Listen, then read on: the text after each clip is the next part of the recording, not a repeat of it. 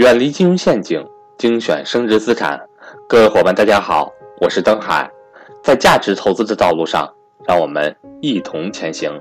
下面开始我们今天的分享。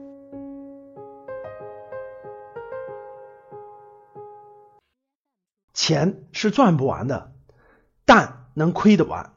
欢迎大家收听赵振宝讲投资。今天呢，我们聊一聊中年人创业的问题啊。格局的学员呢，各个年龄层次的都有。那最近呢，有两个案例呢，而引起了我的思考。那今天给大家做一个交流。有格局的年轻学员啊，相当于是大概是五年前的学员了。当时在格局学习的时候也比较年轻，二十多岁，在北京呢打拼了五年的时间。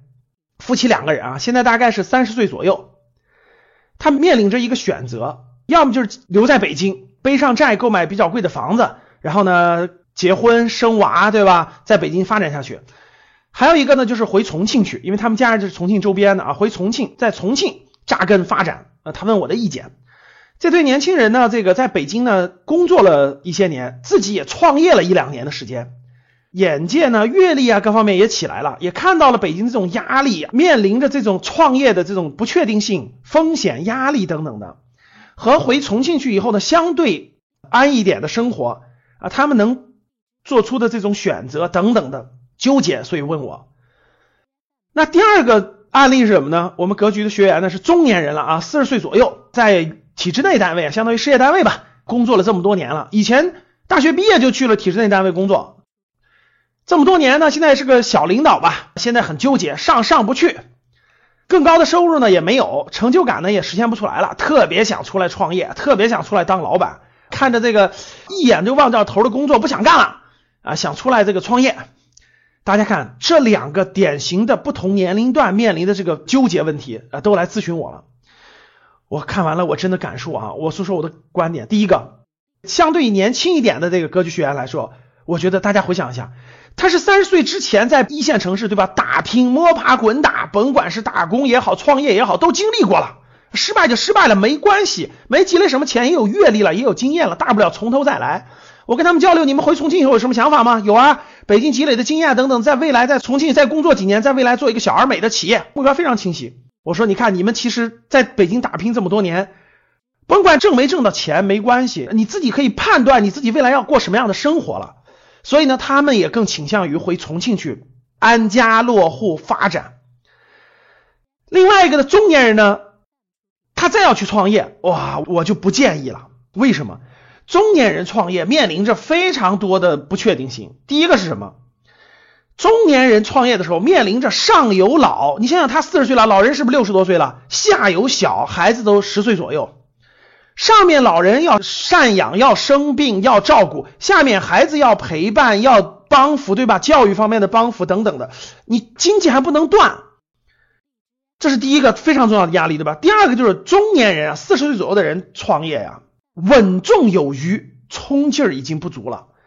就你让他办什么事儿比较稳妥，但是你让他冲敢冒险去冲，其实他的心气儿已经大大下滑了。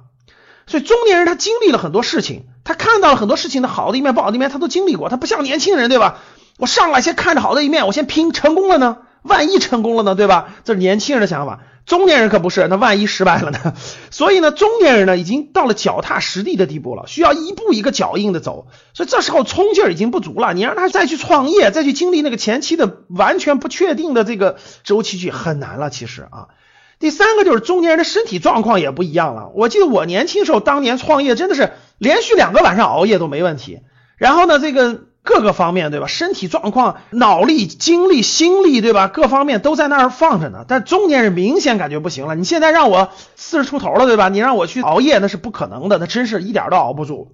欢迎想跟赵正宝老师系统学习财商知识的伙伴和我联系，我的手机和微信为幺三八幺零三二六四四二。还有最重要的一点，四十岁以上的中年人，如果你创业，风险就更大了。你放弃的东西跟你年轻的时候一无所有的时候是完全不一样的。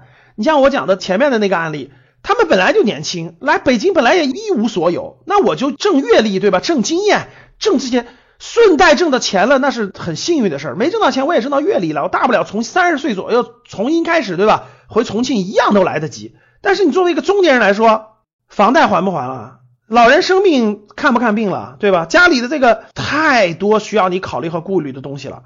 所以呢，我的总体建议是啊，四十岁左右的中年人创业，我认为还是慎之又慎，慎之又慎。除了极特殊的情况，说你在某一个行业真的已经成为专家、专业人士、权威、影响力全有了，对吧？你出来也是顺水推舟的事儿，很容易。我觉得这时候再考虑，如果要不然的话，中年人还是慎重吧。所以颠过头来又说了，在你年轻的时候，对吧？在你三十岁以前的时候，我觉得你要真有这种心气儿啊，真有这种想法，我觉得反而可以大胆的闯一闯，试一试。所以呢，供大家参考吧。当你看到我所看到的世界。你将重新认识整个世界。